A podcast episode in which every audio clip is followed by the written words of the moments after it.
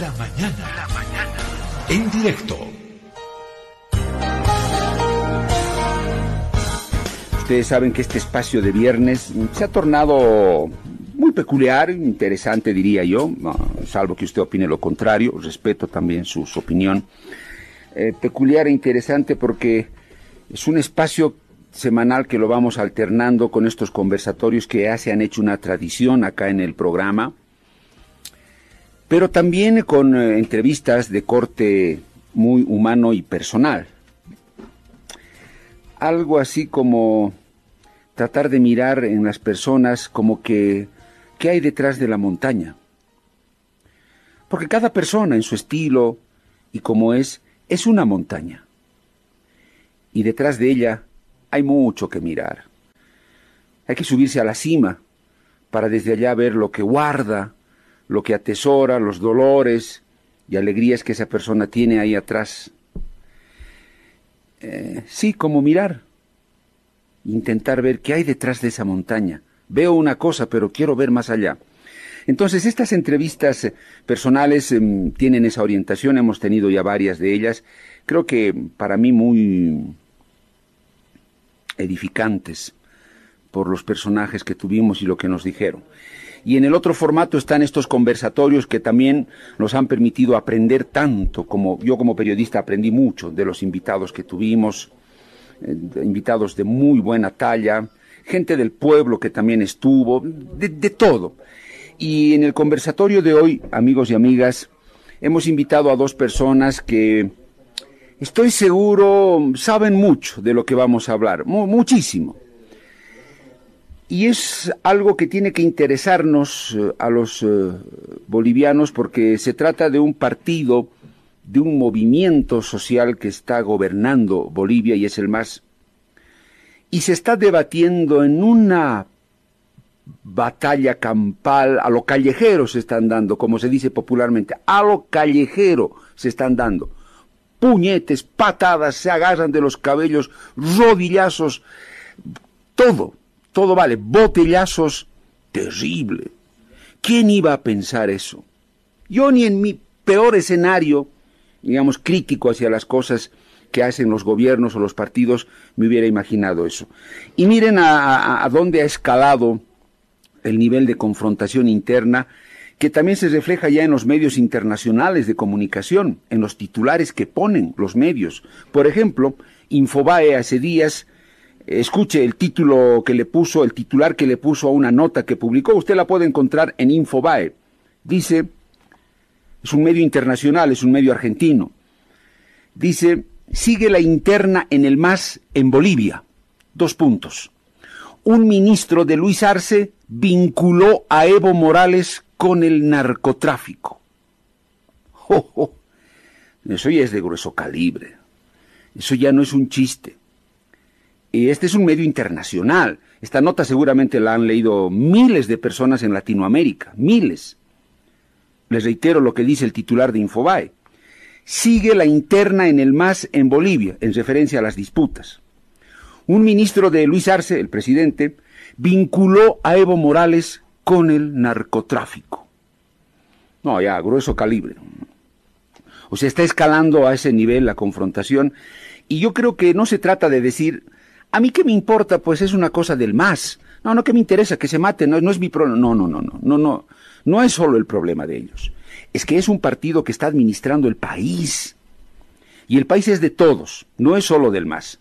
Ahí radica el interés de que esto no escale más allá porque se descuida la gestión eh, gubernamental, la gestión de gobierno, la gestión pública, comienza a primar los enfrentamientos, las estrategias de cómo les respondo al otro, qué hacemos, incluso hasta pueden peligrar ciertos recursos y ahí perdemos nosotros. Entonces, por eso que hay que mirar, eh, aunque sea con un ojo, lo que está ocurriendo y entender por qué el MAS ha llegado a estos niveles. Estoy seguro que nunca, nunca usted o varios de ustedes se imaginaron un día ver a la interna del MAS decirse y hacerse todas estas cosas. Nadie lo hubiera imaginado. Parecía siempre bien sólido, eh, robusto, el más ah, arrasador, pero hoy vemos que no es así y es importante, tiene que preocuparnos. No es eh, entrar a un simplismo que diga, no, no me importa porque no, no, no. El país está al medio. Y para esto invité, hoy hemos invitado en el programa a dos personas que, vaya que sí conocen mucho internamente del MAS como instrumento político, como partido si quieren, pero también conocen mucho de la gestión de gobierno, cada uno en tiempos distintos, pero conocen lo que fue gobernar desde adentro. Y qué mejor que ellos para ahora sacar la cabeza mucho más arriba de la superficie del agua y mirar qué está ocurriendo. Les estoy hablando de mm, Alex Contreras, el, ex, el primer vocero de gobierno que tuvo el proceso de cambio, eh, cuando comenzó como presidente Evo Morales. Y también les estoy hablando de Omar Aguilar, el ex senador chuquisaqueño. Omar Aguilar, sí, fue senador del movimiento al socialismo más y le tocó un tiempo de los más peludos para hacer política, la crisis del 2019. Omar Aguilar era senador. Tuvo que lidiar en esas negociaciones intensas con la oposición para lograr que se hagan las elecciones finalmente y no se demore mucho. Hablo del gobierno de Janine Áñez. Eh, los que se quedaron tuvieron que lidiar, la disputa entre los que se fueron y se escaparon, nos dejaron la papa caliente a los que nos, quedamos en Bolivia y tuvimos que lidiar con todo, y de paso nos critican. Bueno, ahí comenzaron los, los primeros chispazos. Omar Aguilar le tocó vivir ese tiempo bien duro. Fue senador del MAS y la vivió desde adentro. Diálogos, conversaciones y un montón de cosas. Hemos invitado a los dos para que puedan decirnos por qué el MAS está así. ¿A dónde está yendo ese avión que pareciera en picada? ¿O es solo un teatro? No lo sé. Los voy a saludar inicialmente, un, un saludo brevecito y agradecerles por su tiempo. Eh, Alex Contreras, Alex, ¿cómo, ¿cómo estás? Un gusto saludarte nuevamente. Creo que era pertinente invitarte a este, cuando pensamos este conversatorio y luego de la entrevista que tuvimos, creo que era lo más coherente invitarte a, este conversatorio. Un gusto, Alex, tenerte nuevamente acá. Estimado Pedro Saúl, un saludo muy cordial y de verdad que es un gusto. Eh, yo escuchaba tu introducción de los puñetazos, rodillazos, etcétera, pero lo que falta ahora es el símbolo del más, son los silletazos que tú eh, has obviado. y realmente todos los congresos, todos los eventos, todos los ampliados, lamentablemente, están eh, concluyendo de esa manera, a silletazos. Un saludo para vos y también para Omar. Gracias, Alex. Sí, cuánta razón tienes. Evidentemente ya una tradición de una identidad, entre comillas, del más, los silletazos, eh, qué, qué pena. A mí no me alegra, Alex, porque es una organización eh, que en su momento aglutinó a ese componente social fuerte del país, los hermanos campesinos, indígenas, los aglutinó, los empoderó, y, y, eso yo creo que, yo hablo en lo personal, Alex, en su momento cuando comenzó este proceso, a mí me ilusionó mucho, porque dije, está pasando en Bolivia lo que tenía que pasar en la historia. Y qué bueno, ojalá que esto tenga buen horizonte.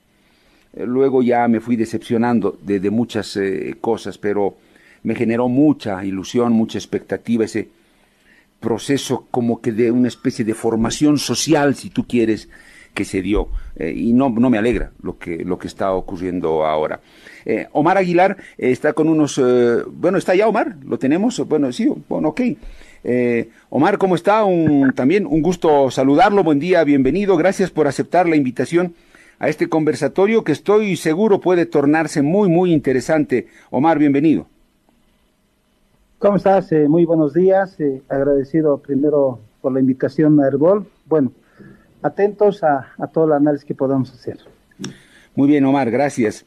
Eh, vamos a comenzar con, con Omar Aguilar. Eh, vamos a tener, por favor, Alex y Omar, en cada intervención a cuatro minutos, por favor, tomen en cuenta ese tiempo para que le demos ritmo y sea igualitaria la participación de ambos y podamos abordar más cosas. No se nos consuma el tiempo solo en algún aspecto o con alguna intervención. Son cuatro minutos por cada intervención. Cuando les falte un, minuto, yo levantaré la mano. Y eso significará que tienen un minuto más para concluir su participación. Eh, tómenlo en cuenta, por favor. Eh, este periodista, en lo posible, no va a hacer preguntas, porque la idea es más escucharlos a ustedes que vayan desarrollando la mirada y el análisis que tienen. Solo de ser necesario, haré algunas acotaciones o puntualizaciones, o tal vez por ahí una consulta, pero nada más yo preferiría que sean ustedes los que vayan desarrollando la temática ya planteada. Por lo tanto, comencemos, no hay nada más que decir. Omar Aguilar, ex senador del Movimiento al Socialismo Más, le tocó una época dura como fue el 2019. Eh, Omar, eh, eh, una vez más, bienvenido. tiene sus cuatro minutos. Comencemos, Omar. ¿Por dónde quiere usted partir para explicar esta, esto que le está ocurriendo al MAS y que el país, en muchos casos atónito, está presenciando? Adelante, Omar. Bueno, gracias nuevamente, Pedro Saúl. Un saludo a Alex Contreras, desde Cochabamba entiendo. Un saludo para todo el país a través de Herbol. A ver, creo que por lo menos eh, desde mi uso de razón, desde mi época universitaria, eh, dirigente universitariamente ejecutivo de la FUL en San Francisco Javier, he podido ver, obviamente uno eh, cuando se mete a política tiene que saber algo de historia, y creo que al más se lo puede comparar con un partido grande eh, y también de, izquierda en su momento como, como fue el, el, MNR. Obviamente desde esos procesos revolucionarios, eh, desde las bases, eh, como fue el movimiento campesino para el tema de el uso de las tierras, el tema de la reforma agraria. ¿Por qué hago mención a esto? Porque definitivamente el MNR ha cometido crasos errores, eh, no solamente en tratar de que eh, el MNR eh, termine siendo un partido en tanto y cuanto tenga un solo liderazgo.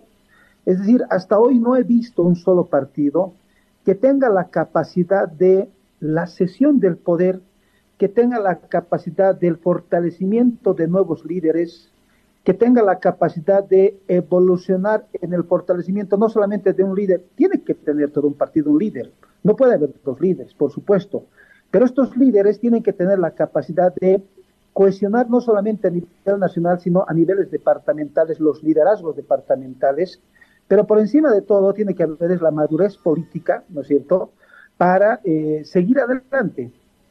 Eh, Víctor Paz, ¿qué, le podemos negar a, un estadista?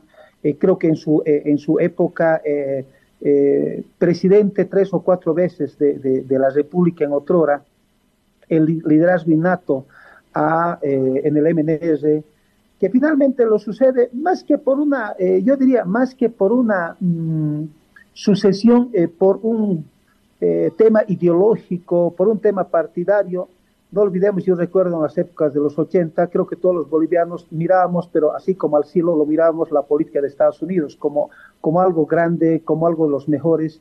Y obviamente viene ahí la mano de Gonzalo Sánchez Rosada que termina heredando, ¿no es cierto? Eh, el MNR tiene el poder, el control absoluto del MNR, pero creo que fue el, primer, eh, el, primer y gran error que comete el MNR, eh, heredar toda la estructura política orgánica del MNR a un personaje que todos sabemos cómo finalmente termina, inclusive huyendo del país el 2003. En el caso del MNR, eh, perdón, en el caso del movimiento al socialismo, ¿qué le podemos negar a Evo Morales? Eh, si es un personaje después de que eh, yo, yo que he estado también de joven por allá viendo lo que ha ocurrido con Humopar, todos los todos los maltratos, los golpes, eh, los atropellos a los derechos humanos que, le han hecho a, Evo Morales, un liderazgo que va eh, formándose desde eh, la delocalización, justamente las políticas del 21060, Evo Morales termina yendo como muchos mineros, entiendo que él no, pero termina migrando desde Oruro al Chapareco-Chambir, dedicarse a la producción de la coca, a la producción de la yuca, seguramente como hoy lo hacen los peces, aunque en otro todavía no había aquello. Eh, fue secretario de Deportes, entiendo, su primer cargo en una de las seis, federaciones, y ahí fue evolucionando, fue enfrentándose a, los gobiernos neoliberales del MNR, del MIR, ¿no es cierto? Bueno, fue de alguna manera posesionando, formando, fortaleciendo su liderazgo. Eh, diputado, como diputado lo mismo, Eh, creo que si bien eran tres o cuatro diputados de, no recuerdo bien si del, del, partido porque fueron, pero bueno, hicieron una representación del de el Chapare Cochabambino, hicieron ya una, una evolución, podría decir yo, de esto que se venía a venir, ¿no es cierto? Y muchos dicen, hasta Evo Morales, que el 2001 ya Evo Morales debía haber ganado las elecciones.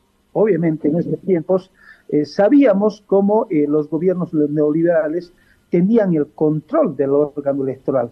No era una tasa de leche, es decir, eh, había nomás indicios de que se tenían nomás cierto control y que se desviaban nomás los votos, ¿no es cierto?, del ciudadano.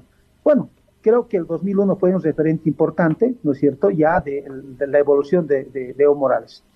Bueno, finalmente, después de la crisis del, 2003 y todo lo que ocurrió con, Carlos Mesa, una crisis no solamente social, sino una crisis económica, donde Carlos Mesa termina eh, develando la situación. Eh, creo que por primera vez fue Carlos Mesa quien dijo, miren, eh, tenemos el Producto Interno Bruto, recuerdo bien, de 15 millones, eh, 15 eh, mil millones de bolivianos, si no me equivoco, pero los gastos superan los 20 mil millones. Es decir, había un déficit respecto a la economía del país. Muchos saludamos que por primera vez se le haya dicho al país lo que realmente ocurría en la economía estatal. Y ahí sale la famosa frase, ¿no? Tengo que extender la mano, ¿no es cierto? Tengo que poco más y mendigar ante organismos y a países para que pueda pagar hasta los sueldos, los salarios de los profesores, mm. de los médicos, etcétera, etcétera. Eh, Omar, eh, Omar, ya estás en más de cinco minutos. La paramos ahí eh, para que no le falte el tiempo a Alex, te digo. Sí, sí, sí. Bueno, perfecto, ahí hasta ahí llegó. bueno, Omar Aguilar dice, gran error repetido. MNR, el culto a un solo líder, culto absoluto. Víctor Paz Estensoro. Mismo error en el MAS, culto absoluto, a un único líder y nadie más puede haber por encima de él, Evo Morales. Alex, estás en tu tiempo.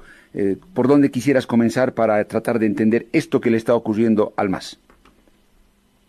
Eh, quiero eh, empezar por los orígenes del MAS, para que nos ubiquemos en qué estado se encuentra ahora. Yo recuerdo, Pedro Saúl, por ejemplo, la primera marcha de los pueblos indígenas del Oriente Chaco y Amazonía, donde le conocí a Evo Morales en 1990. Era la insurgencia de esas nacionalidades, 36 nacionalidades que en el país no las conocíamos. Antes se hablaba de los aymaras, quechuas y tupi-guaraníes, y tupi-guaraníes aglutinaban a 34 nacionalidades. Pero desde esa marcha, que fue, mira, qué interesante, el territorio y la dignidad. Los yuquis, chimanes, ayoreos, guaraníes, esejas, eh, chacobos, todos esos pueblos que son parte de nuestra nacionalidad, se expresaron, salieron del monte, salieron de la selva, desde Trinidad hasta La Paz en una marcha de 34 días, 615 kilómetros, y tuve el privilegio de acompañar toda esa marcha. Y ahí es donde fui el corresponsal de Herbol, donde mandaba mis despachos desde la selva, precisamente para hacer conocer esta insurgencia de los pueblos indígenas. Y para mí tiene muchísimo que ver todo lo que han sido marchas, movilizaciones, bloqueos, eh, ampliados de organización, seminarios de capacitación, cuadros para la formación del instrumento político por la soberanía de los pueblos. Evo Morales, siendo dirigente muy joven, en Yolosa, ya cerquita La Paz, se une a esta movimiento. Unen los aymaras, los quechuas, los las ve en ese momento los colonizadores, las barborinas, todos en torno a esta movilización. Y esta movilización, luego Pedro Saúl, da inicio a la demanda por la Asamblea Constituyente, que ha sido para mí un pilar fundamental de lo que significa esta refundación del Estado eh, plurinacional y precisamente lo que es lo que son los pilares del movimiento al socialismo. ¿Por qué ahora existe una disputa por el control de la CESUTCB o de, de los denominados ahora interculturales? O sea, no es por el liderazgo, no es por defender a sus bases, no es por realizar movilizaciones, es por el poder. Y creo que ese es uno de los errores que me gustaría también eh, debatir con Omar. Estoy de acuerdo en su análisis, ese es un análisis, digamos, eh, de los liderazgos de Víctor Paz y de Morales, pero para mí lo que han hecho las bases sociales, las organizaciones de pueblos indígenas del Oriente, Chaco y Amazonía, lo que han hecho los aymaras, los quechos, los productores de coca, tanto del trópico de Cochabamba como de los yungas, y luego otras, otros movimientos sociales, sobre todo intelectuales, ha sido fundamental para eh, esta insurgencia. A ver, para eh, cerrar este, esta primera idea. Para mí, el, el MAS, el instrumento político por la soberanía de los pueblos, es la representación de esta Bolivia insurgente. Ha sido, porque luego seguramente vamos a tocar dónde se ha empezado a desviar y creo que es necesario, Pedro, que nos, eh, también recordemos, por ejemplo, la guerra del gas, la guerra del agua aquí en Cochabamba, la guerra de la coca en el trópico de Cochabamba, que han sido precisamente esos estallidos sociales que han ido forjando la capacidad de construir un partido político como una alternativa a los partidos neoliberales que existían en el país. Hasta más o menos, mira, yo te estoy hablando de 1990 hasta aproximadamente el 2000, cuando surge la guerra del agua primero y el 2002 la guerra del gas, han sido por lo menos desde el gobierno de la organización, por lo menos unos 20 años de silencio absoluto a las organizaciones sociales, donde existían presos, detenidos, confinados, muertos en el trópico de Cochabamba. Entonces se ha atravesado una situación muy difícil.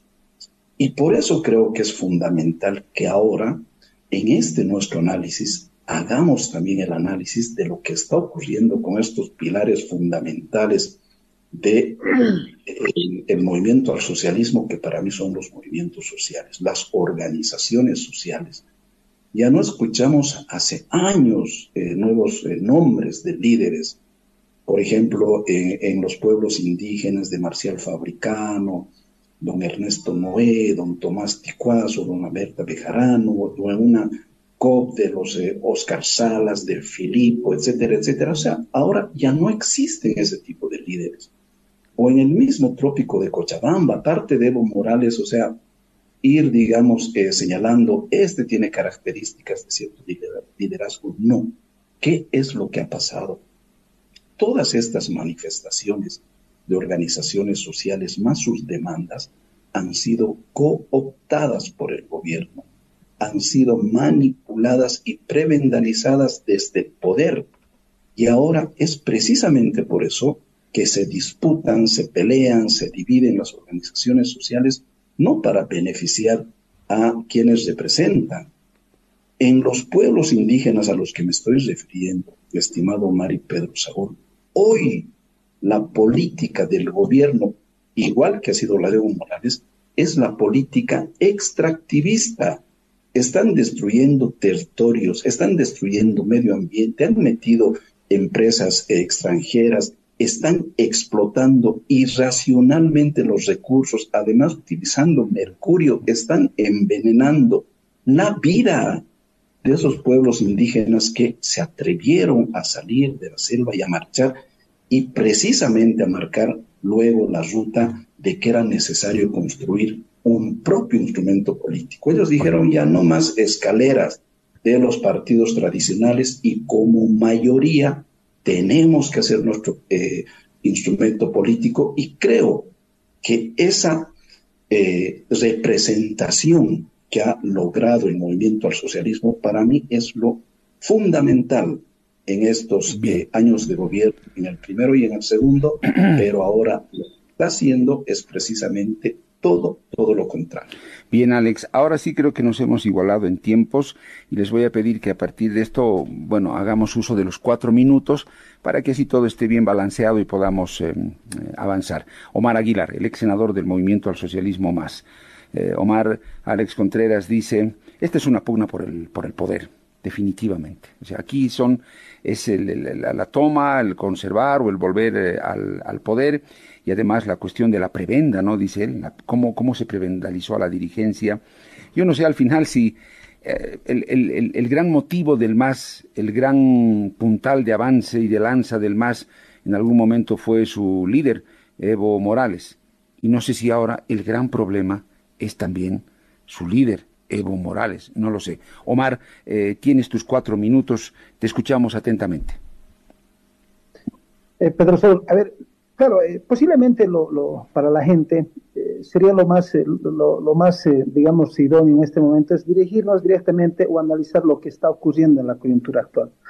Pero creo que Alex y mi persona estamos tratando de ver un poco los antecedentes de la formación, de la evolución, no solo del liderazgo de Evo Morales, para mí eh, la, conformación, la cohesión del instrumento político, eh, la formación y la creación del movimiento al socialismo, pero como base fundamental justamente las organizaciones sociales. ¿En base a qué? A muchas demandas. Ya lo decía Alex. Es decir, eh, el tema del agua en Cochabamba no ha sido un tema minúsculo. recuerdo, tú me ayudas, Alex, el de Gorrita, se me fue en este momento, el que Oliver. Oliver, exactamente. Exactamente. ¿Dónde está Olivera? Que fue parte de esta estructuración. ¿Dónde está Alejo Belis? ¿Dónde está Román Loaiza? Eh, eh, Filipo, bueno, que en paz descanse. Tantos líderes. Eh, no sé si coincides conmigo. lo mismo tú.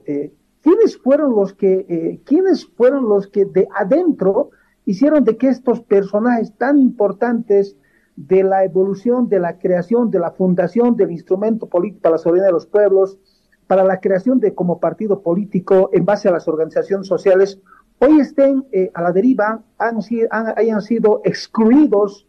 Eh, no olvidemos, eh, inclusive que, ojo, por testimonio de, propio Morales, de Alejo Vélez, ellos dormían inclusive en una misma payasa, en el suelo. O sea, tenían una hermandad, comían del mismo plato.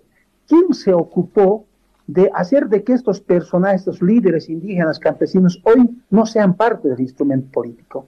Es decir, estas necesidades, el tema de la coca, eh, tantas luchas de Evo Morales con los gobiernos neoliberales por defender la coca, recuerdas tú, coca no es cocaína, es decir, habían, eh, habían mensajes para poder hacer de que, hoy imagínate esa evolución tan fuerte que hoy en Santa Cruz, no voy a decir el 100%, pero hasta los de corbatas ya están con el aculico de la coca. ¿No es cierto?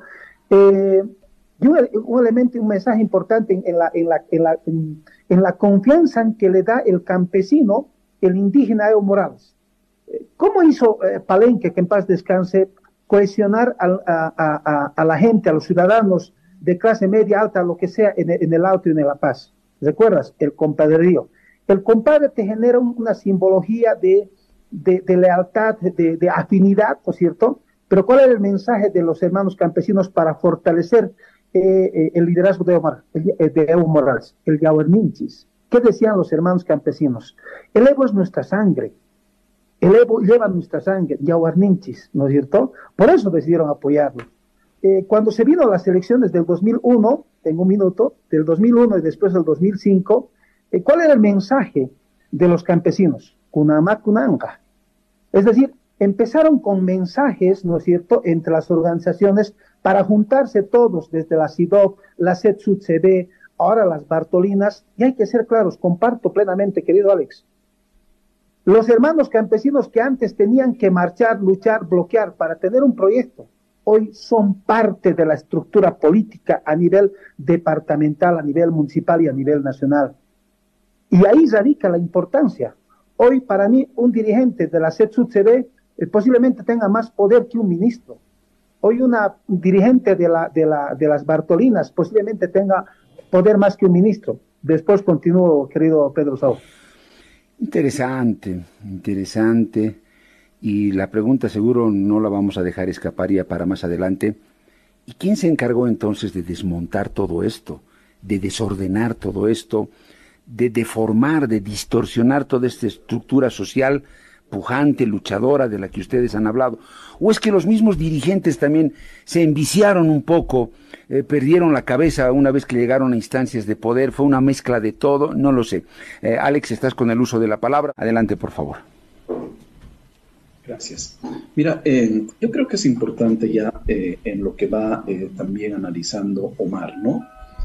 en Cochabamba, por ejemplo, cuando se produjo la guerra del agua, que para mí ha sido uno de los pilares fundamentales, o sea, porque se empezó a perforar de poquito la política neoliberal de aquel entonces. O sea, estamos hablando de el gobierno de eh, Jorge Tuto Quiroga, pero además que estaba en alianza, ¿no es cierto?, con el MIR, estaba en alianza con Manfred Reyes Villa, o sea, todos los partidos neoliberales unidos en mega coaliciones contra el movimiento popular.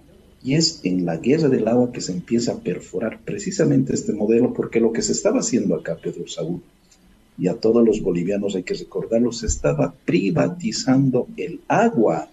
O sea, se habían llegado a extremos de capitalizar todas las empresas, privatizar todas las empresas, y aquí en Cochabamba, además, que es uno de los problemas muy serios que tiene la ciudad de Cochabamba, se quería privatizar el agua.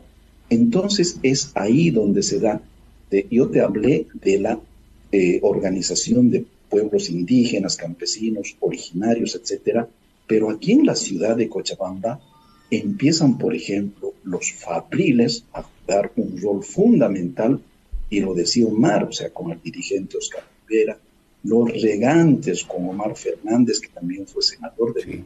Socialismo en su momento, por un grupo de intelectuales que se suman a precisamente a eh, orientar y capacitar toda la cuestión de un tarifazo, por ejemplo, y ahí está eh, Filemón Escobar, ahí está el mismo Álvaro García Linera, Raquel Gutiérrez, varios intelectuales que empiezan a apoyar las demandas de los movimientos sociales. Y precisamente para mí el movimiento al socialismo es pues ha sido representación del pueblo en marcha, desde la primera marcha de los pueblos indígenas, la guerra del, eh, del agua, después la guerra del gas, la guerra de la coca, y creo que eso le ha dado fortaleza a las organizaciones. Evo Morales llega iluminado del cielo y dice yo soy el líder. No, o sea, Evo ha sido detenido, ha sido encarcelado, ha sido confinado varias veces y bueno, cuando llegó al eh, Parlamento Nacional en aquel momento, sabemos cómo lo han expulsado, ¿no es cierto? De qué forma le han tratado para expulsarle. Y por eso creo que ahora es necesario que en esta realidad que está viviendo el movimiento al socialismo hagamos este recuento para ver qué ha pasado. Porque yo te estoy hablando de demandas concretas que unían, aliaban a los movimientos sociales, pero ahora ahora eh, las organizaciones sociales no tienen eh, demandas concretas para su sector, para sus bases. Cuando hemos escuchado una marcha de la CSUCB, por ejemplo, o una movilización en demanda de sus bases? Hace años, Pedro Saúl. O de la Central Obrera Boliviana, hace muchos años. Los únicos que se han animado a marchar en el gobierno de Evo Morales fue la CIDOC a través de la marcha por la defensa de Tipnis, donde recibieron palo, donde lamentablemente se los dividió, donde se eh, optó por cooptar otros dirigentes y destruir prácticamente esa organización y además destruir liderazgos. Entonces creo que cómo se forma un líder, un líder destruyendo otros liderazgos y creo que eso es necesario también analizar. Perfecto, muy bien. En los cuatro minutos, Alex Contreras. Eh, Omar, ¿qué dices sobre si estamos entrando a esta recapitulación que han hecho ustedes? Calculo, tenemos promedio, sí, una hora más de, programa, un poquito menos tal vez, incluidas las pausas. Eh, Omar, estás con el uso de la palabra. Omar Aguilar, ex eh, senador del MAS. Adelante con los cuatro minutos. Bueno, yo decía, y comparto plenamente. Evo Morales no ha sido traído, no ha sido colocado, vos vienes y punto. Lo que más o menos ocurrió el 52, recuerdan que Víctor Paz no estaba en la movilización campesina, ¿no es cierto? Eh, Víctor Paz lo traído de Argentina. Pero bueno, es un tema atrás. Entonces, por eso es que el instrumento político, todos eh, definimos de que no es un partido como tal, es un movimiento de organizaciones sociales. Yo acá en Sucre eh, tengo la posibilidad de decir de que el MAS le ha sustituido al, MNR, perdón, al MBL, porque el MBL era el único partido que tenía la capacidad de participar de los ampliados que normalmente se le hace o los, eh, las asambleas que normalmente hacen los hermanos campesinos eh, una vez al mes, ¿no? El, MBL hacía eso, es decir, el MBL ya tenía esa, esa modalidad de trabajar con las organizaciones sociales. Obviamente, la estructura del MAS termina no destruyendo, sino desplazando más bien al MBL en Sucre. No olvidemos que el MBL eh, justamente por esta forma de gobernar, de, por esta forma de ser política con las organizaciones sociales, con las juntas vecinales, gobernó más de 20 años eh, el gobierno municipal de Sucre. Y creo que es esa receta, ¿no es cierto?, la que eh, no es que haya copiado, sino que es producto mismo de las organizaciones. Por tanto, para mí, el movimiento al socialismo es un movimiento de organizaciones sociales. Y ahí radica la importancia de la participación de la CEP-SUCB radica la importancia de las Bartolinas, de los interculturales, ¿no es cierto? Y también radica la importancia de las eh, organizaciones campesinas a niveles departamentales, las juntas vecinales. Eh, lo decía Alex, eh, durante ya casi más de, a ver, 14, 15, pongámosles 16 años, que el movimiento campesino no marcha, la central obrera no marcha, eh, las Bartolinas no marchan. ¿Por qué? Porque son parte del gobierno, porque no necesitan marchar, porque a un telefonazo el ministro les va a recibir, a un telefonazo eh, el vicepresidente los va a recibir, peor si es un viceministro. Y lo tienen que resolver la problemática de los campesinos, las demandas de las organizaciones sociales, pero así, de manera inmediata. Entonces, eh, creo que ahí hubo un gran error, creo yo, con el uso de, del fondo indígena, ¿no? Eh, que se le dio ese poder al hermano campesino en su derecho. Finalmente todos somos iguales ante la ley. Pero creo que, al igual que los errores que se cometieron en la reforma agraria, eh, no se los capacitó a muchos campesinos, ¿no es cierto? Es decir, eh, se les entregó el dinero, pero no estaban capacitados. Y ahí, lamentablemente, no me quiero referir a todos, pero hubieron algunos asesores, ¿no es cierto?, que les hicieron cometer también errores cuando el asesor más bien debiera estar para decir, a ver, hermano, dirigente o jefe finalmente, mira, tenemos que cumplir leyes, tenemos que cumplir reglas, tenemos que hacer bien las cosas, la obra se la tiene que ejecutar de calidad, la plata se la tiene que rendir cuentas. Es decir, eh, el tema del mal manejo del fondo indígena, no porque el campesino sea corrupto, sino porque lamentablemente no tenía la capacidad o finalmente los asesores, por decirlo así, le hicieron eh, pisar el palito y finalmente creo que fue uno de los pilares que un poco desprestigió, ¿no es cierto?, a los movimientos campesinos. Pero bueno, independientemente de aquello, a lo que voy es que definitivamente desde el nivel municipal, departamental y al nivel nacional, los hermanos indígenas, los hermanos campesinos, las hermanas eh, agrupadas eh, en las Bartolinas, otros las Juanas, han tenido el poder, son parte y va a ser difícil en el gobierno de Luis Arce o en otros gobiernos, inclusive si se cambiase a futuro a un gobierno neoliberal, de que el hermano campesino no sea parte del poder político. ¿Quién tiene la mayor carga de responsabilidad para esto? ¿Es su propio líder? ¿Son los dirigentes sociales? ¿Es Luis Arce Catacora el responsable de esto? ¿Es David Choquehuanca? ¿Quién es el responsable? ¿Es Yanine Áñez? Voy a ser provocativo en lo que estoy diciendo. ¿Es la derecha? ¿Es el imperio? ¿Es el 21F? ¿Es la selección indefinida como derecho humano? En el origen primigenio, ¿qué cosa tendríamos que mirar con lupa? ¿Por qué el más llegó a donde ha llegado? Está con el uso de la palabra Alex Contreras. Alex, tienes tus cuatro minutos a un principio, eh, Pedro Saúl, tú mencionabas que no te alegra los silletazos, los rodillazos, etc. A mí tampoco me alegra. Me duele ver esas imágenes, Pedro Saúl. Porque sé que gran parte de esos eh, dirigentes ahora que estamos viendo en estas imágenes de los movimientos sociales precisamente representan esa Bolivia insurgente, ¿no es cierto?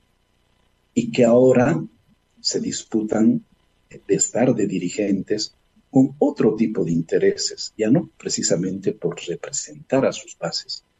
Y uno de los grandes errores, desde mi punto de vista, que ha tenido gran culpa el gobierno del MAS, de Evo Morales y de eh, Luis Arce, es no haber fortalecido a las organizaciones sociales, no haber eh, logrado la capacitación de nuevos liderazgos de, las organizaciones sociales. Ahora, eh, si, si, revisamos rápidamente quién es el dirigente de la CSUCB del lado luchista o del lado evista, veremos que son dirigentes sin eh, desmerecer los méritos que seguramente tienen, pero que no están a la altura de los tiempos como debería ser en este proceso de cambio. O sea, para mí el proceso de cambio debería tener continuidad, debería tener eh, los principios así bien claros de una visión de país a dónde marchar, pero ahora se, están disputando precisamente estos eh, liderazgos. Y lo que ha ocurrido eh, precisamente para que el, el MAS llegue en el 2006 a las elecciones han sido producto también de estas disputas. Existieron disputas en el movimiento al socialismo para la conformación del instrumento político por la soberanía de los pueblos en un principio y para que Evo Morales sea el, candidato. Evo Morales eh, primero fue eh, como candidato a la presidencia, vicepresidencia, por ejemplo, con don Antonio Peredo, un periodista reconocido, eh, y posteriormente ingresó con Álvaro García Linera pero ya en esta alianza campo-ciudad, sector eh, de los movimientos indígenas campesinos originarios con los intelectuales revolucionarios o de izquierda del país. Y es eh, precisamente eso, o sea, los, los movimientos sociales llegaron al poder, pero también luego fueron eh, rodeados por representantes de otras organizaciones, entre ellas, y hay que manifestarlo, eh, desde el primer gobierno de Evo Morales ingresaron eh, exfuncionarios que trabajaban en los gobiernos neoliberales, por ejemplo. Entonces, lógicamente que ellos también tienen cierta influencia en lo que ha ocurrido en, las decisiones gubernamentales. Yo te estoy hablando de la realidad actual y eh, Omar mencionaba que uno de los errores, por ejemplo, ha sido que los campesinos tengan un acceso casi directo al fondo indígena. Yo sumaría a ese error lo que han sido los proyectos de la Unidad de Proyectos Especiales, la UPRE, el famoso programa Bolivia Cambia, Evo Cumple, donde millones de bolivianos, gran cantidad de plata, no tenían fiscalización y eso estaban manejados por los alcaldes del movimiento del socialismo. Estamos hablando de la gran mayoría, del 90% de las alcaldías del país que tuvieron acceso a ese manejo eh, de recursos sin fiscalización, para mí ha sido otro de los errores, porque esa formación que tenían alcaldes en eh, municipios del área rural, por ejemplo, fácilmente, fácilmente se desviaron porque gran cantidad de esos recursos económicos aparecieron en sus cuentas eh, particulares, no institucionales, dirigentes que de la noche a la mañana tenían en sus cuentas particulares miles y millones de bolivianos. Entonces eso prácticamente fue cambiando esa formación, esa filosofía de vida que tenían para que controlen algunas organizaciones sociales y por eso creo que desde el gobierno se han cometido estos errores. No fortalecer las organizaciones eh, del movimiento eh, popular, cooptar, prevendalizar a algunos dirigentes y no formar nuevos liderazgos o no permitir, porque también a quien aparecía se lo cortaba la cabeza, ¿no es cierto?, desde el gobierno, no permitir nuevos liderazgos y el manejo irracional, incontrolado de recursos económicos, tanto del Fondo Indígena como de la Unidad de Proyectos Especiales. Bien, eh, Omar, no sé si tú coincides. Eh, Alex Contreras dice, grave error el haber prevendalizado a las organizaciones y a los dirigentes.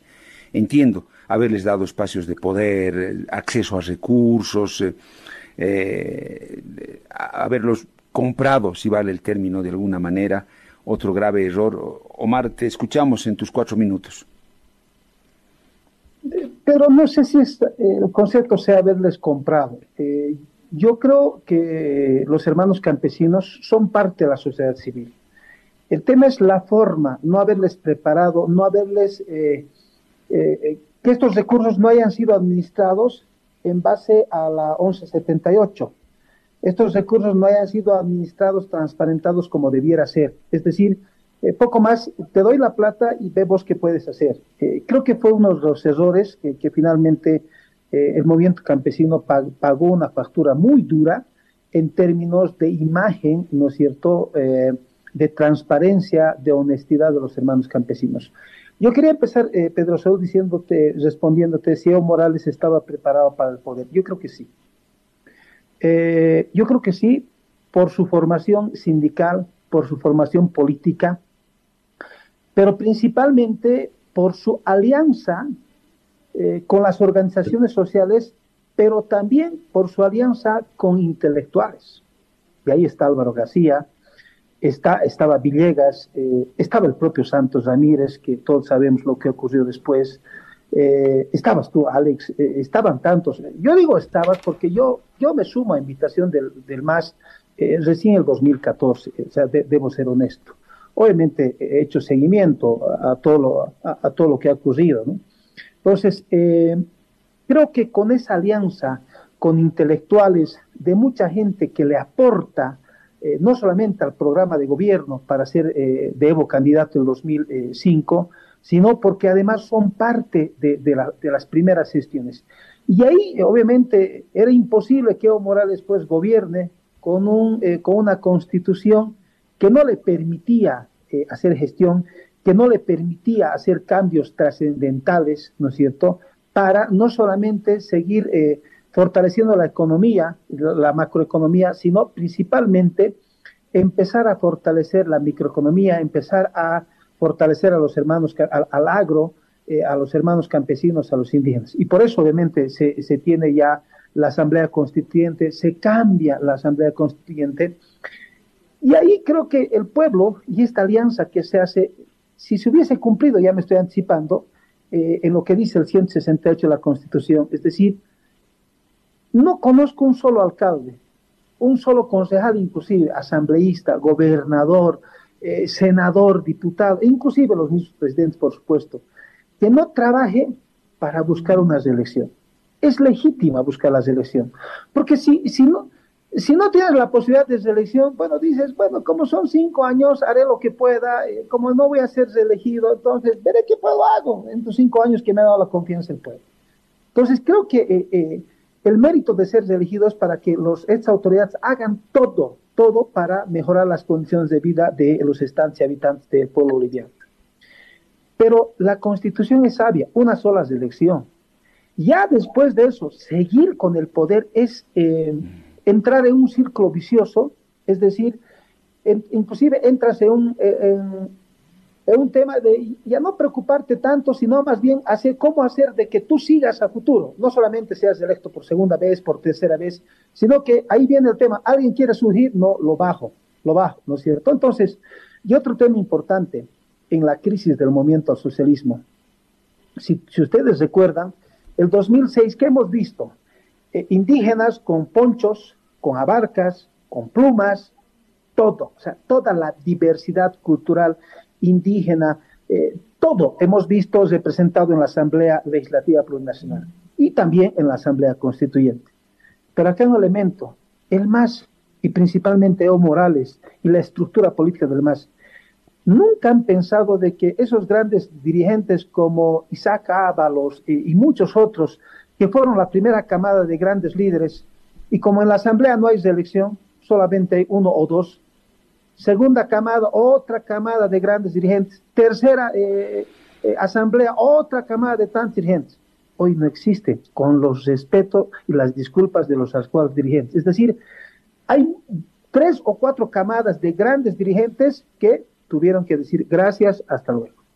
Bueno, eh, hemos tenido la descripción de unos antecedentes que han hecho ambos, que es importante saber dónde partió el más, sí, dónde partió el más. Pero ahora creo que es importante saber por qué llegó a donde llegó. Han dado algunas pautas Alex y, Omar. Alex, eh, antes de la pausa yo decía, eh, primera vez que en la etapa democrática el jefe de un partido no es el presidente. Eso lo supo manejar bien eh, Morales o se equivocó. Él pensó que el presidente era un miembro más de su partido que tenía que obedecerle y hacerle caso y que él tenía que decirle, presidente, esto aquí, presidente, ponga esto allá, presidente, esto acá, porque era el jefe del partido. Eh, no lo sé, Alex, eh, ese escenario tú, ¿cómo, cómo lo ves? Te escuchamos en tus cuatro minutos. Eh, Pedro Saúl, ¿quién eligió candidato a la presidencia a Luis Arce? Ninguna organización social, ningún movimiento social propuso ese nombre. ¿Quién designó a dedo a Luis Arce como candidato a la presidencia fue Evo Morales, porque se conocía de sectores, por ejemplo, del Altiplano de la Paz y de otros movimientos sociales que propusieron como candidato a la presidencia por el MAS a David Choquehuanca, pero ninguno se conoce, también se conocía que propuso a eh, Luis Arce. Entonces es candidato exclusivo de Evo Morales. Ahora, ¿qué es lo que ha pasado en el camino? Tenemos que analizar. Quiero en un minuto, eh, Pedro Saúl, responderte a tu anterior interrogante cuando decías si Evo Morales estaba capacidad, capacitado para ser presidente o gobernar el país. Para el poder, sí. Yo creo que sí. Yo creo que sí, porque además ya en ese momento existía esta alianza, sector de los movimientos sociales, con muchos intelectuales de izquierda, revolucionarios, y nosotros, por ejemplo, apoyamos y sugerimos que se proponga al pueblo boliviano los diez mandamientos. Y entre los diez mandamientos estaba, primero, asamblea constituyente. Segundo, nacionalización de los hidrocarburos. Tercero, eh, revolución agraria. Eh, diez eh, propuestas muy concretas que se presentaban a todos los sectores sociales que además lograron captar la atención ante la alternativa de los movimientos neoliberales. Y por eso en 2005, en las elecciones, Evo Morales logra más del 50%, pero además, Pedro Saúl, el primer gabinete si tú recuerdas, solamente algunos nombres. En hidrocarburos, don Andrés Solís Rada, o sea, intelectual, capísimo en su área. De planificación, Carlitos Villegas. De educación, Félix Pazzi. De justicia, doña Casimira Rodríguez. Entonces, en cada una de las carteras de Estado, Evo Morales tenía ministros de lujo en la primera gestión. A Evo a eh, consolidar primero su gobierno porque los partidos neoliberales decían, no, ellos eh, están entrando en enero del 2006 y van a durar hasta finales de año. O sea, todos decían, pensaban que Evo Morales no tenía esa capacidad, pero fue el mejor acierto, ese es su primer gabinete, donde había, como te digo, eh, para mí eh, las mejores personas adecuadas para eh, cada cartera de Estado y creo que eso ha sido lo importante.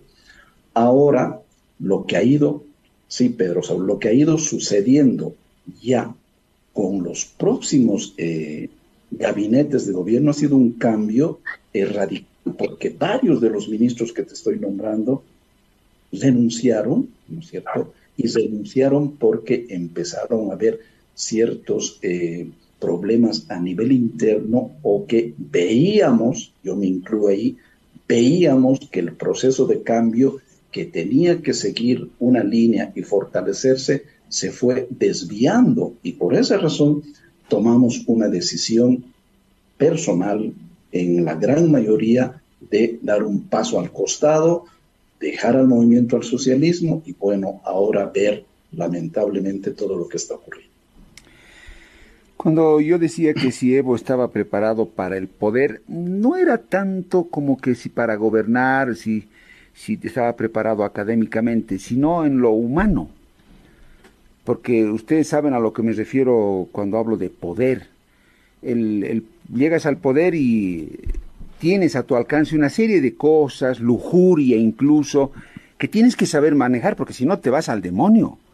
Eh, dinero, eh, mueves un dedo y quiero esto, quiero lo otro, eh, venga, sí, acá está, todo. Y Omar Aguilar lo decía, incluso estar preparado para el poder es saber que puedes ir a una reelección y luego, ok, hasta acá llegué, señores, suficiente, no quiero más.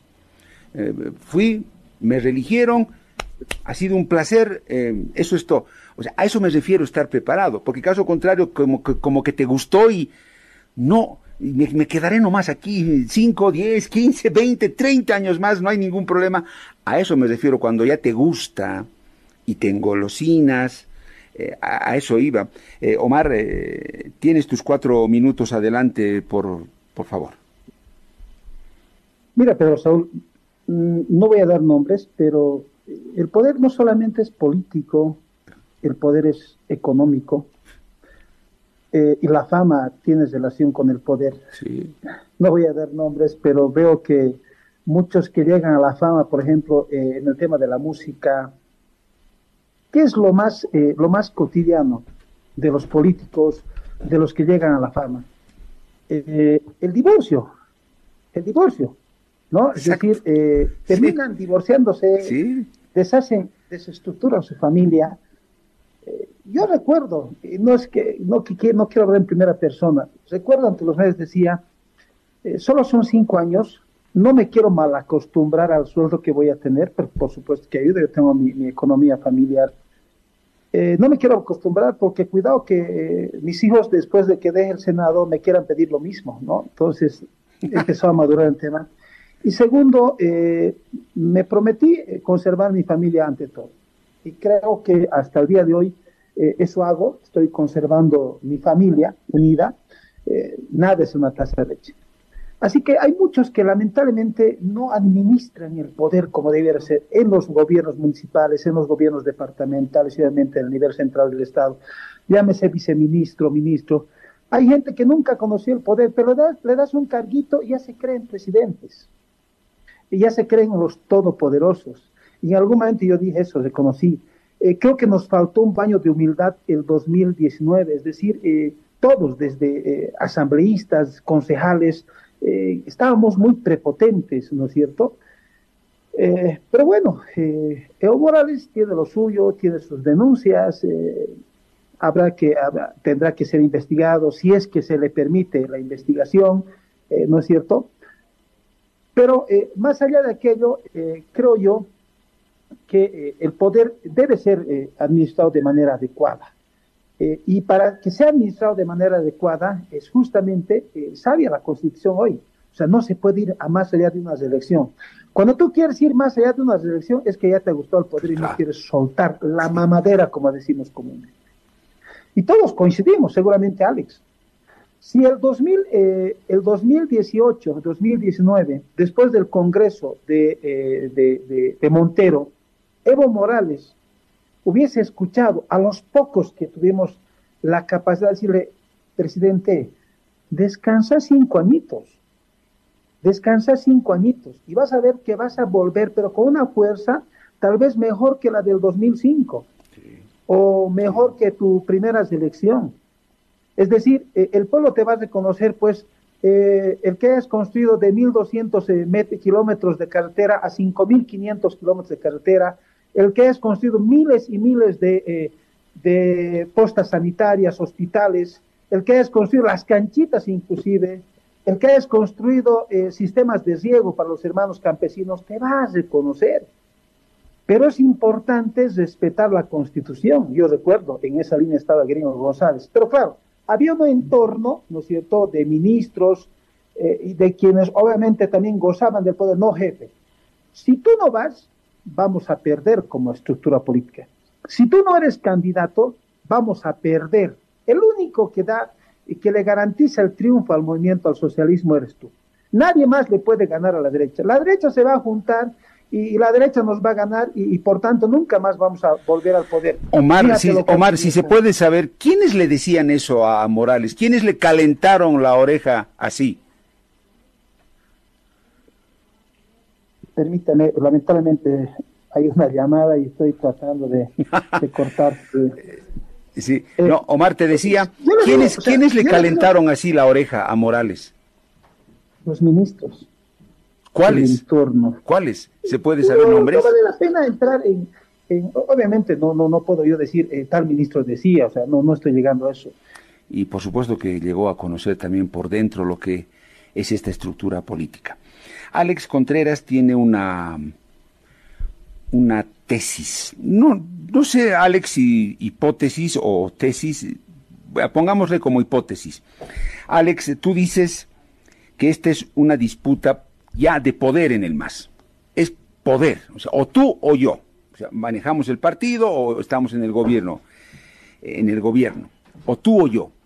Alex, en ese escenario, eh, ya llegando al penúltimo bloque de este conversatorio, ¿cómo ves el horizonte? ¿Quién va a ganar al final la disputa por el poder? ¿Se va a imponer Evo Morales? ¿Va a quedar en el camino Luis Arce Catacora y ese grupo. Es muy efímero, eh, es muy efímera esta aparición y este liderazgo de, de Luis Arce Catacora. Eso se va a definir el 2025 o van a perder los dos. ¿Quién se va a quedar con el poder al final? O ni soga ni cabra, como se dice comúnmente, y aparecerán otros. Alex, ¿cómo ves eso? Eh, Pedro Saúl, si me permites tres frasecitas de gente que ha estado vinculada al gobierno de Evo Morales respecto precisamente a la presidencia de Evo y desde mi punto de vista, cómo ya le consideraban. Uno dijo, Dios envió a Evo como un regalo para el pueblo boliviano. Otro, regresarán los vendepatrias, quitarán todo a las guaguas, el sol se esconderá y la luna se escapará, refiriéndose a, que si perdía o no perdía Evo Morales en el referéndum. La luna sigue ahí, las estrellitas siguen brillando y también el sol nos alumbra cada día. Evo es un modelo de hombre. Y el ministro se llamaba Juan Ramón Quintana. Y estas declaraciones lo he ido buscando en medios de comunicación que le digan a un presidente que Dios le envió a Evo para como un regalo para el pueblo boliviano o que las estrellas se esconderán, o sea, lo han ido endiosando a un ser humano y le han ido señalando que era el único líder que el que tenía que continuar 50 años que habían eh, luego eh, pensado. Yo, Pedro Saúl, pienso que Evo estaba preparado para gobernar y también para tener el poder en cierto momento de su gobierno. Pero él cambió. Él cambió precisamente por este tipo de declaraciones, porque tú recordarás después del 2005 que obtuvo el 54% en el referéndum, eh, en las elecciones, perdón, obtuvo dos tercios. y eso es porque pues teníamos un buen eh, presidente, un buen gobierno y la mayoría del pueblo boliviano, siete de cada diez bolivianos estaban apoyando en ese. ¿Qué es lo que ha pasado desde mi punto de vista? Errores políticos. Cuando el pueblo boliviano le dijo no a la reelección y Omar ya fue testigo de ese eh, momento crucial en el país, era el instante de que Evo dé un paso atrás y te aseguro que ahorita hubiese seguido gobernando. Pero lamentablemente en ese momento, así como este tipo de declaraciones y yuncos que le rodearon al presidente Evo, le fueron destruyendo en su imagen, en su liderazgo y en su proyección. Y lo que ha ocurrido además ya en las elecciones del 2019, desde mi punto de vista, con graves indicios de irregularidades en el proceso eleccionario, hicieron que nuevamente Evo, con este tipo de gente, eh, renuncie en primera instancia, huya del país, ¿no es cierto?, y luego retorne. Precisamente yo creo que este tipo de eh, gente que ha ido rodeando al presidente Evo, al expresidente Evo Morales Aima, le han eh, destruido al más y por encima de las organizaciones sociales tenía mucho más peso este tipo de personajes y por esa razón para mí el más el instrumento político por la soberanía de los pueblos se fue tergiversando en sus principios, en su filosofía, en su visión de, país a raíz de estas eh, declaraciones. Creo que eso es también importante analizarlo. Ahora, Pedro Saúl, tú me preguntas qué es lo que pasará. Eh, Alex, Alex, Alex, hay una pausita. Te voy a pedir una pausa porque tengo que cumplir con una pausa. Por favor, no quiero atrasarme. Eh, te voy a dar un. Estás ya en tu tiempo, estás en los cuatro minutos, pero vale la pena darte un minutito o dos minutitos más. Lo propio será para Omar. Pero yo quiero ahí acotar a lo que tú decías. Omar Aguilar también ya lo señaló. Esto de querer, de creer que el poder para ti es indefinido. No veo mea culpa en el más de lo que ocurrió el 2019 hasta qué punto el MAS es autor material e intelectual de lo que le pasó y de la forma en la que perdió el 2019. Yanine Áñez puede ser un accidente, una piedra que apareció en el camino porque tenía que aparecer, metieron la pata, hicieron lo que hicieron, barbaridades, está bien, eso no lo discuto, que se juzgue, que se haga lo que se tenga que hacer, está muy bien. Pero ¿por qué aparecieron ellos? Porque el MAS puso el abono para que aparezcan. Si es que el MAS no hacía eso, se empecinaba con la reelección indefinida como derecho humano a toda costa, torciendo y retorciendo la Constitución con un tribunal constitucional servil, Murillo jamás hubiera sido ministro de Estado, ni lo hubiera soñado.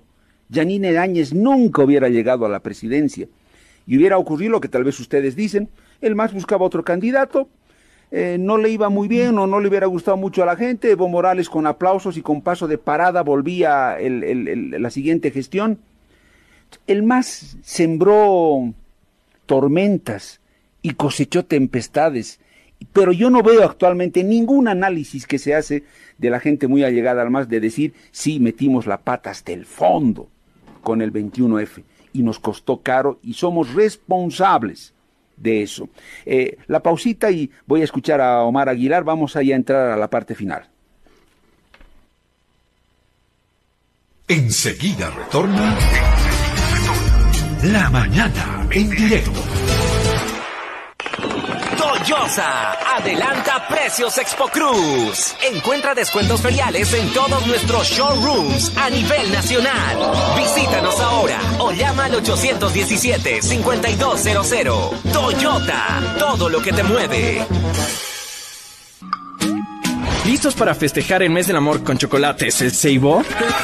En septiembre, demuestra tu cariño con nuestros deliciosos chocolates. Intenso primaveral, vino intenso, te quiero, te amo, bombones selectos, seducción, dulce amor y nuestro precioso Teddy. No te quedes sin el tuyo. Búscalos en todas nuestras agencias autorizadas del país. La Paz, El Alto, Cochabamba, Oruro, Sucre y Santa Cruz. Festejemos el amor con chocolates El Ceibo. Naturalmente, el mejor chocolate.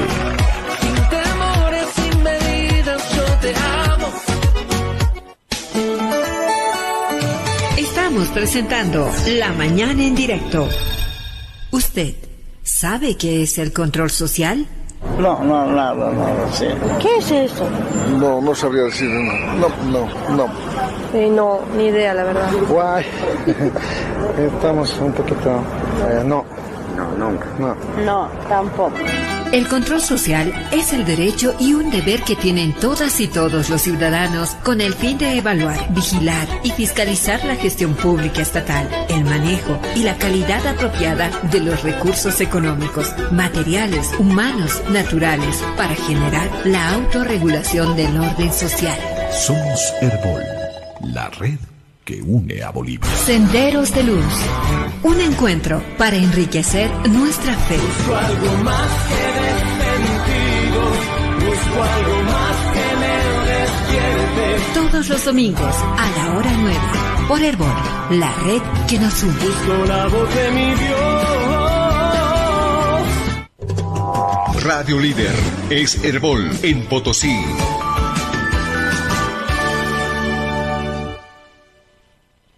Continuamos con La Mañana. La Mañana. En directo. 11 con 18 es la parte final. Omar Aguilar, ex senador del MAS, Alex Contreras, han estado en este conversatorio viendo el camino que recorrió el MAS para llegar a donde ha llegado ahora. Omar, eh, la, misma consulta, ¿qué, qué, qué está en el futuro inmediato del MAS? Finalmente, ¿quién va a ganar la pulseta? ¿O la van a perder los dos? Eh, ¿Tienes una idea de qué hay en el camino? Adelante, Omar. Eh, Alex, casi nos dice Golberto Cruz y nos falta la coquita. Eh, a ver, eh, yo voy a hacer algunas puntualizaciones ya en esta parte final, a tiempo de disculparme por, por el corte. Eh, primero, no reconocer que lo del 21F, el forzarla, no respetar el 21F, forzar con una modificación de la Constitución, eh, fue el elemento fundamental para lo que ocurrió en 2019, es estar ciegos en política. Y no necesita ser un erudito en análisis político para deducir aquello.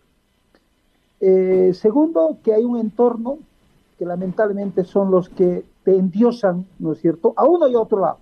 Hoy hay un grupo que le está endiosando a Luis Arce y hay otro grupo que le sigue endiosando a Evo Morales. Tres, eh, yo creo que el elemento fundamental de esta estructura es que alguien se ha cansado de que le digan gracias a mí. Un año ha escuchado alguien gracias a mí. Le puedes decir a tu hijo, gracias a mí estudias, gracias a mí comes. Le puedes decir a tu empleado, gracias a mí tienes eh, sueldo, gracias a mí comes, gracias a mí tu familia come.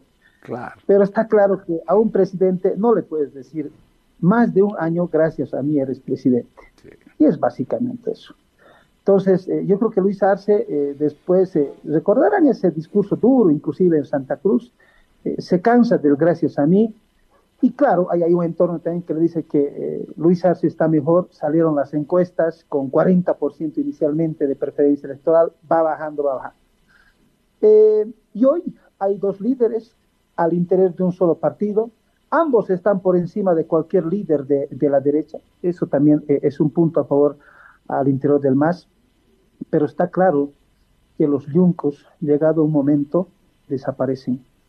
En la crisis del 2019 hubieron muchos yuncos, incluidos los ministros que se metieron bajo el catle.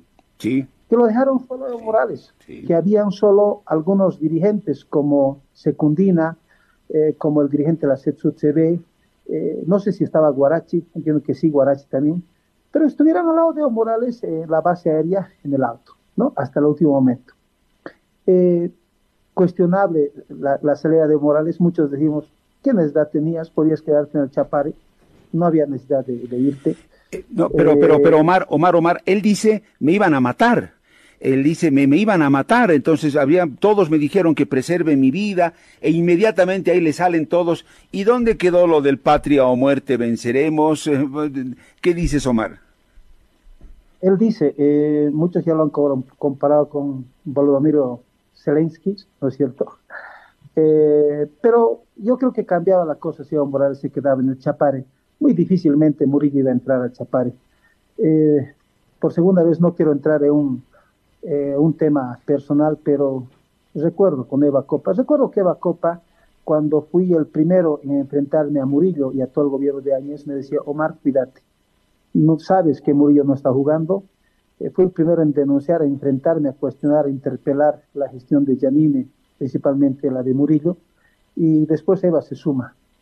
Eh, cuando todos se metieron bajo el catre, cuando todos, yo recuerdo una reunión en el Pacto de Unidad, había senadores, ustedes son senadores, tienen que enfrentarse. Yo les dije, una cosa es enfrentarse cuando tienes el poder, otra cosa es enfrentarse cuando el poder ya no está de tu lado, está al frente. Cuando había un Murillo que te mostraba las, eh, las manillas, ¿no es cierto?, para querer encarcelar a medio mundo. Pero no le tuvimos miedo. Por eso siempre eh, he dicho muchas veces ya, creo que esa, esa, esa bancada, no solamente del MAS, inclusive los de la oposición, pero principalmente la del eh, tuvimos la capacidad de devolverle la democracia al país, eh, de devolverle la libertad al país e inclusive de devolverle el poder político al movimiento al socialismo, no con Evo Morales, con Luis Arce. Eh, se demostró que era posible ganarle a la derecha eh, sin que Evo Morales siga con la reelección. y bueno, hoy seguramente no ocurriría lo que hoy está ocurriendo. Hoy no habría esta disputa de liderazgos. Hoy se estaría trabajando en un solo proyecto. Con esto termino, Pedro Luis. Evo Morales y Luis Arce no están, no están midiendo las consecuencias de este enfrentamiento abierto con ajos y cebollas inclusive. Eh, hay un desgaste fuerte de Luis Arce, hay un desgaste fuerte de Evo Morales, y créame que aún se unan después, hay mucha gente que les va a recordar todas las acusaciones y contraacusaciones, pero además, aún sean ambos candidatos en una sola fórmula, estoy seguro que el pueblo se va a cansar de esto y cuidado, cuidado que pierdan soga y cabrito. Están a tiempo, eh, principalmente Evo Morales, de criticar a su gobierno, es su gobierno, Luis Arce es parte de su partido, ¿no es cierto? Pero obviamente Luis Arce también tiene que rectificar muchas cosas, principalmente del tema del narcotráfico, tiene que tener políticas claras respecto a la lucha contra el narcotráfico, el tema de corrupción tiene que luchar bastante Luis Arce en todos los niveles. Han dado algunas señales, sí, como el tema de, Potosí, pero hay mucho que hacer. Y lo que la gente está esperando de Luis Arce es definitivamente que la gente empiece a sentir por su trayectoria como ministro, por su trayectoria como economista, es que la gente empiece a sentir platita en el bolsillo. Si eso ocurre, el más para adelante. Pero si siguen estas, eh, esta, esta pelea entre masistas, obviamente hay muchos que ya están alistando corbata, saco, para sentarse en la silla presidencial en Palacio de Gobierno. Gracias, eh, Omar. Alex, ¿qué dices? ¿Qué se viene? Mira, eh, Pedro Saúl, primero, ¿por qué no existe una crítica constructiva al interior del MAS? A todos quienes se atrevieron los denominaron librepensantes y los expulsaron o se salieron del movimiento del socialismo, ¿cierto? Y hay una lista de eh, dirigentes, de personalidades, de políticos, desde mi punto de vista, muy representativa que lamentablemente ya no está en el MAS. Y seguramente que tampoco va a estar por la experiencia que tuvo y porque no ha cambiado mucho ese, ese comportamiento político entre uno y otro gobierno. Lo segundo que quiero resaltar, que más allá de los errores cometidos por Evo Morales y el MAS en el gobierno el 2019, tenemos que tener en cuenta que Bolivia, el pueblo boliviano, es extremadamente maduro. No está ya para eh, intentos de que se vulnere, por ejemplo, la democracia del país. Y para mí existió una insurrección popular en octubre y noviembre del 2019. La revolución de las pititas. De los bolivianos estuvieron en las calles, en las carreteras, paralizando el país y nada tiene que ver, pues, eh, Janine Áñez o Arturo Murillo o los otros ministros. O sea, a ellos les llegó supuestamente el gobierno por la sucesión constitucional. Ahí el gran protagonista fue el pueblo boliviano, como fueron eh, también en diferentes eh, hechos de nuestra historia. Lo que ahora me, me preocupa, Pedro Saúl, que estas disputas, esta división que existe en las organizaciones sociales ya no solamente es popular, está bajando a instancias intermedias y está bajando a las bases. Lo que ha costado tanto trabajo de años de lucha, de concientización, de capacitación, etcétera, lamentablemente por esa angustia de poder que tienen ambos sectores, ahora está bajando peligrosamente hacia las bases de los movimientos sociales. Y puede, puede ocurrir en las próximas elecciones lo que ha ocurrido en la historia del país, que un sindicato o un municipio ahora controlado por el MAS diga, bueno, no vamos a votar por ninguno de estos candidatos si van lógicamente separados, que aparentemente es lo que ambos quieren, ¿no es cierto?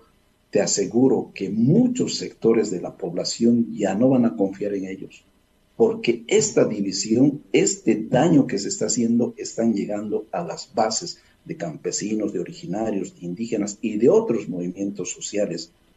No sé hasta dónde está llevando eh, esta angustia de poder que tienen estos eh, dos sectores, porque desde mi punto de vista, en el Congreso que se realiza en la UCAeñe en días más, al candidato que lo van a elegir y lo van a ratificar es Evo Morales Jaima, que tendrá la sigla del movimiento al socialismo. Y si Luis Arce quiere ir como candidato, lógicamente que tendrá que ir con otra sigla, con otro partido, o se animarán a buscar una tercera opción, pero como te digo, la madurez del pueblo boliviano hay que tomarla muy en cuenta. Con el pueblo boliviano no se juega y lo que están haciendo ahora es un daño al sistema democrático de nuestro país, no solamente el partido. Bien, Alex, te agradezco mucho. Omar, lo propio, ha sido un gusto escucharlos. No descarto que nuevamente juntos o por separado podamos conversar, porque sigamos con, porque hay muchas cosas todavía que, que desmenuzar y escucharle siempre resulta muy interesante. Un gran abrazo para los dos. nos, has, explotado dos horas, hermano. ¿Cuánto más quieres? Eh? ¿Cuánto más, ¿Cuánto más quieres, Pedro Saúl? Bien, Alex. No, un gusto. Y la valoro mucho la predisposición que siempre tiene Omar Aguilar, que tienes tú para con el programa. Ojalá que podamos juntarnos nuevamente o ya les digo, nuevamente por separado, acá en el programa volveremos a hablar. Un gran abrazo para ambos. Muchas gracias, que estén bien. Gracias, Pedro Saúl. un abrazo, Alex. Un abrazo. Gracias, Un gusto.